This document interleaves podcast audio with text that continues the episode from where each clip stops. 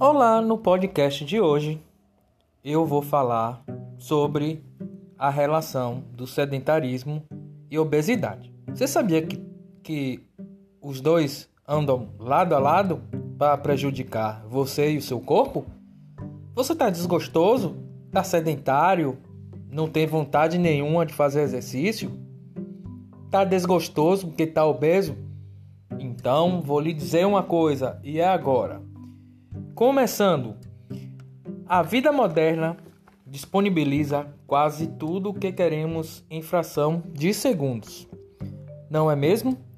Mas a, a praticidade e rapidez não só têm vantagens, são a origem do combo sedentarismo e obesidade. Que todo mundo sabe, sedentarismo é a falta de atividade física, correto? Então, a obesidade é o acúmulo de gordura excessiva e o índice de massa corporal IMC é acima de 30. Ela é mais predisposta em alguns indivíduos do que em outros e resulta da ação de fatores genéticos, predisposição e ambientais, estilo de vida. Na alimentação contemporânea, as calorias ingeridas são muito maiores do que o gasto calórico das atividades de baixa intensidade do cotidiano. Quando não são gastas, elas concentram-se no corpo na forma de gordura e ao longo do tempo conduzem a pessoa à obesidade além do acúmulo de tecido adiposo. O sedentarismo aumenta os riscos de várias doenças, como as cardiorrespiratórias, diabetes e enfraquecimento de músculos e ossos. Do mesmo modo, a obesidade produz efeitos. O excesso de gordura modifica o funcionamento do organismo, podendo desenvolver a síndrome metabólica e suas complicações como intolerância à glicose, diabetes e aumento do colesterol e do triglicerídeos.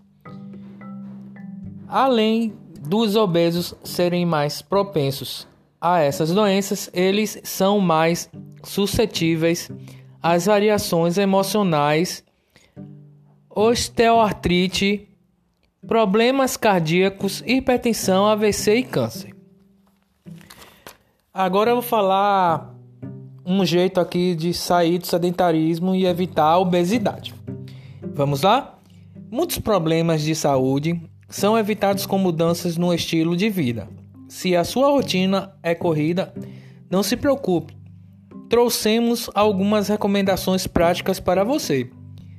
É, uma delas é praticar é, algum esporte pelo menos uma vez na semana, convidar os amigos para a praia, ao clube, jogar tênis, bola, vôlei, pedalar ou fazer uma caminhada ou qualquer outro esporte que você queira, uma modalidade. É, incluir hábitos saudáveis na, alimentação. É, e bem, e bem como vocês, sabe, é, vocês sabem, ouviram, obesidade e sedentarismo coexistem em uma relação de causa e consequência e devem ser evitados para uma melhor qualidade de vida.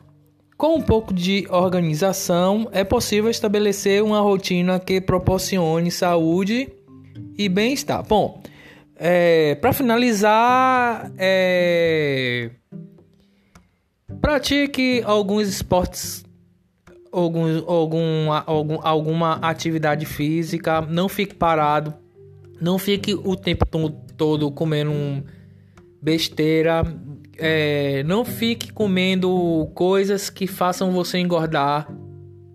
Comam coisas saudáveis.